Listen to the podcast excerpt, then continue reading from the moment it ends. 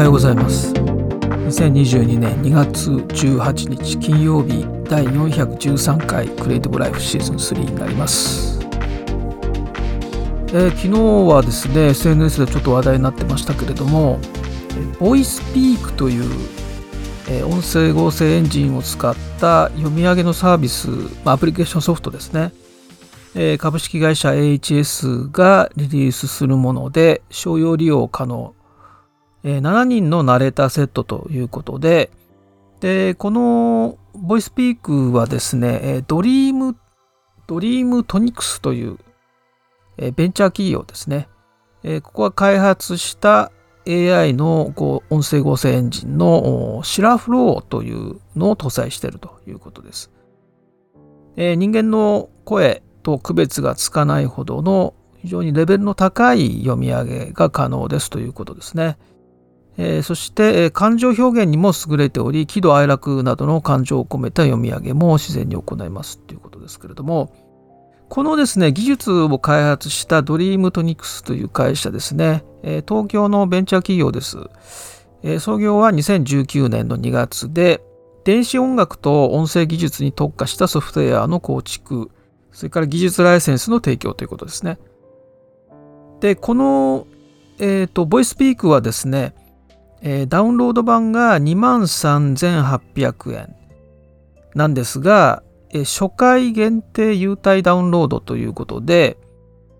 まあ、発売を記念してということだと思いますけれども、15,800円で購入ができます。23,800円のものが、あ、これダウンロード版ですね。えー、23,800円のものが15,800円で買えます。えっ、ー、と、4月30日の11時50分まで。あの、発売がね、5月1日なんですね。ですから5月1日が発売なので、その前までに予約をしておけば、15,800円で購入できますよということですね。ですから、この5月1日以降になっちゃうと、23,800円になりますということなんですが、これはね、えー、ちょっとね、私もさっきちらっと聞いたらすごかったので、ちょっと改めて聞いてみます。はい、それではちょっと聞いてみましょう。えー、7人の声があります。女性3人と男性3人と子供ですね。まず女性1。ボイスピーク商用可能6ナレーターセットには男女6人のナレーターに加えて幼い女の子の声が収録されております。女性2。ボイスピーク商用可能6ナレーターセットには男女6人のナレーターに加えて幼い女の子の声が収録されております。女性3でいきます。ボイスピーク商用可能6ナレーターセットには男女6人のナレーターに加えて幼い女の子の声が収録されております。文字を入力するだけで簡単に様々な声のバリエーションで読み上げが行えます。これは音声合成には聞こえないですね。どう聞いても人間の声に聞こえますが、男性の方をちょっと聞いてみましょう。ボイスピーク商用可能6ナレーターセットには男女6人のナレーターに加えて幼い女の子の声が収録されております男性は結構あのうまくいかないパターンが多いんですけど自然ですね男性ボイスピーク商用可能6ナレーターセットには男女6人のナレーターに加えて幼い女の子の声が収録されております。文字を入力するだけで簡単に様々な声のバリエーいいですね。男性3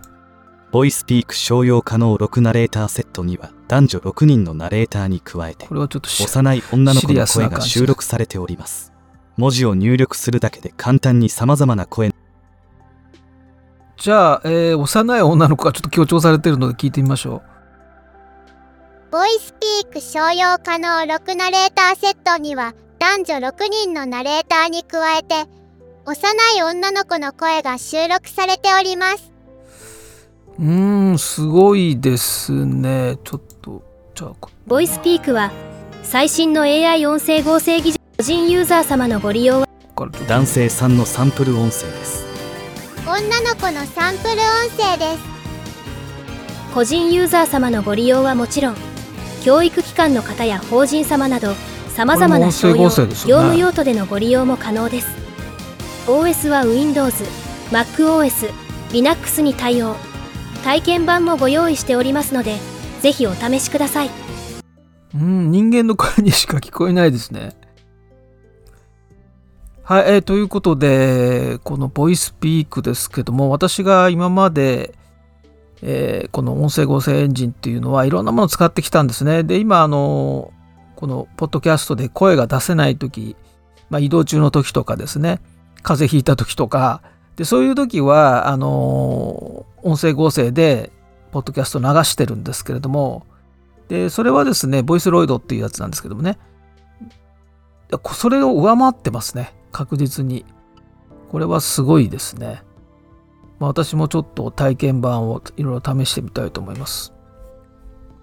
はい、えーペタピクセルの昨日の記事です。Photoshop のツールバーに最適なコンパクトなウルトラワイド 4K モニターという記事なんですけれども、これはですね、ルコスという企業、ベンチャー企業がですね、えーこう横長のディスプレイ、あのアスペクト比で言うと32対9、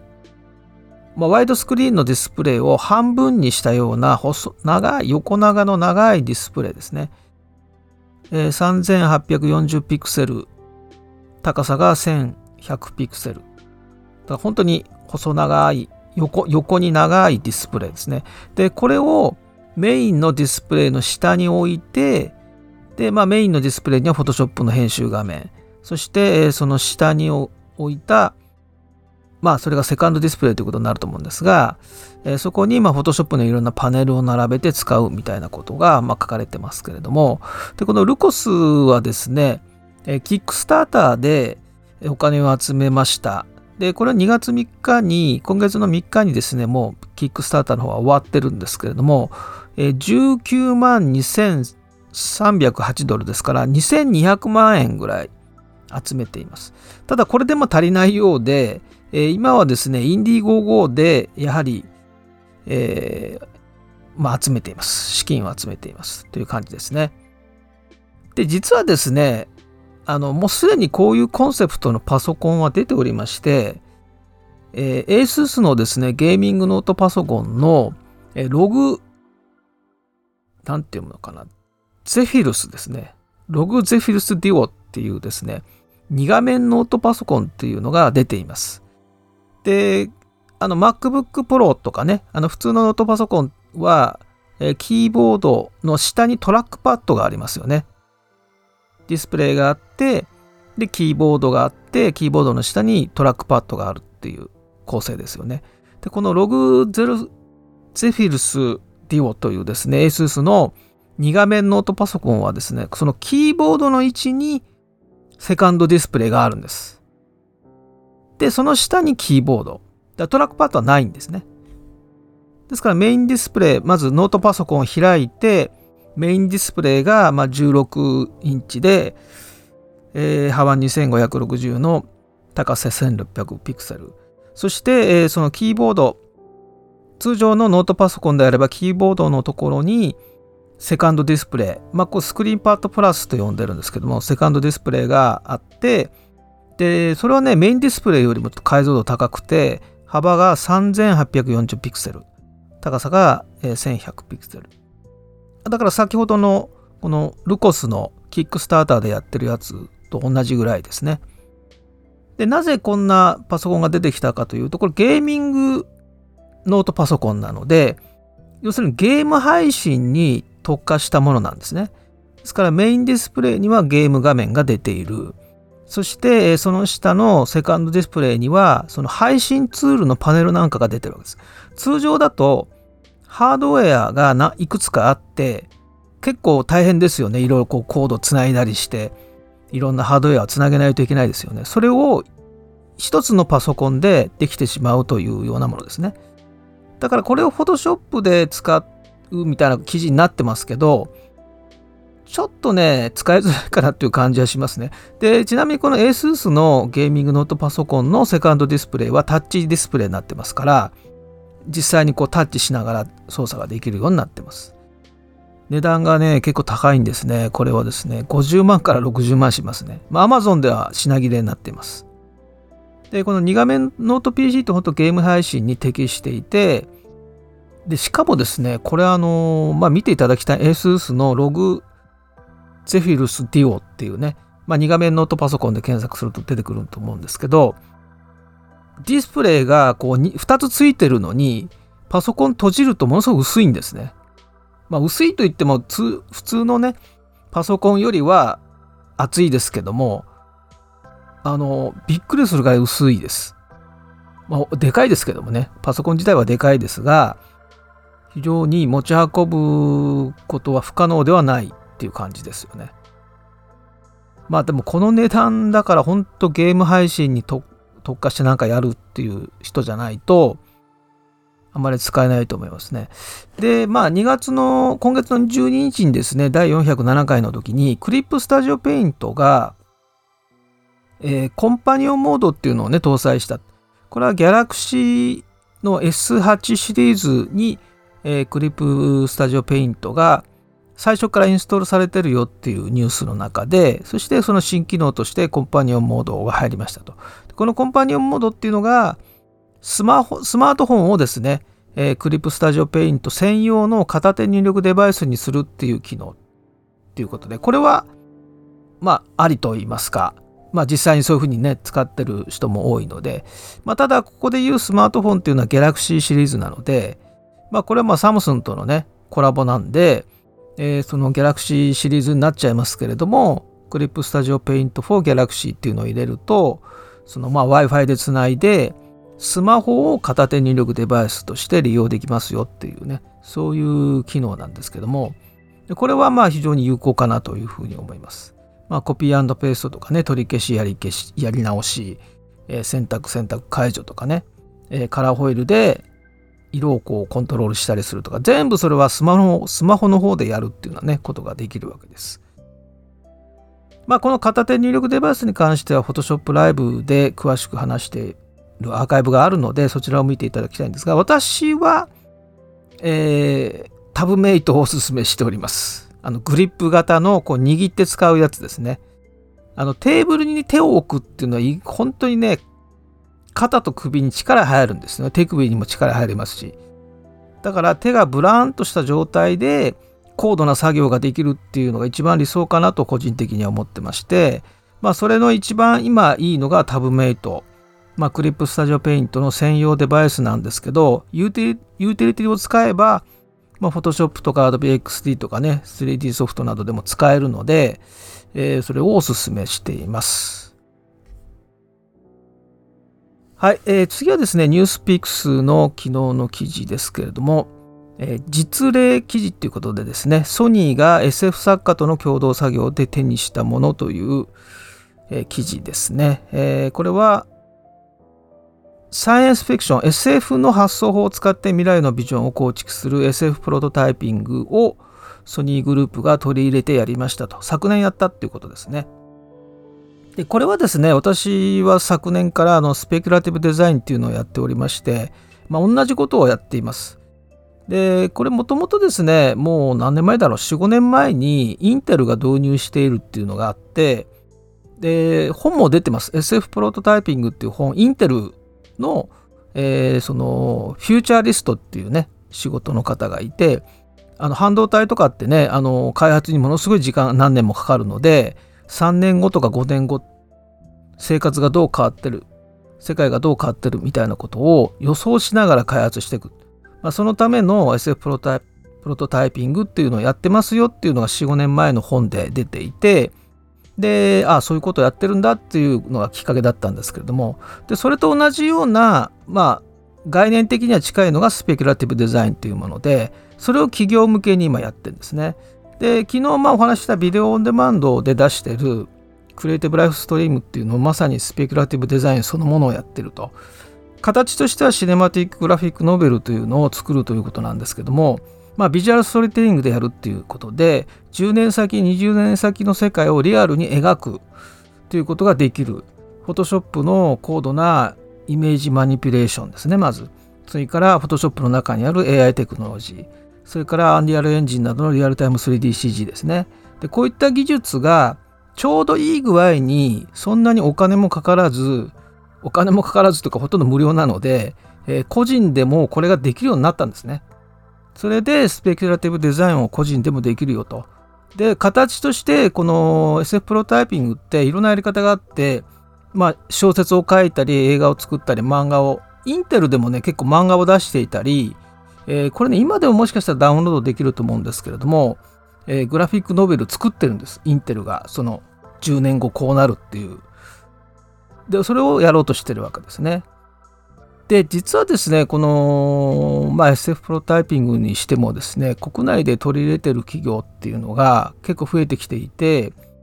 で、まあ、ソニーグループがね、去年、その4人の SF 作家を招いて、これをまあやったと。で、このソニーのクリエイティブセンターのですね、えー、センター長の方が、えー、デザインする上で人との関わりやストーリー性が重要になってきてると。ストーリーからプロトタイピングを行う手法はとても有効だということで、まあ、この SF プロトタイピングを取り入れたということなんですけど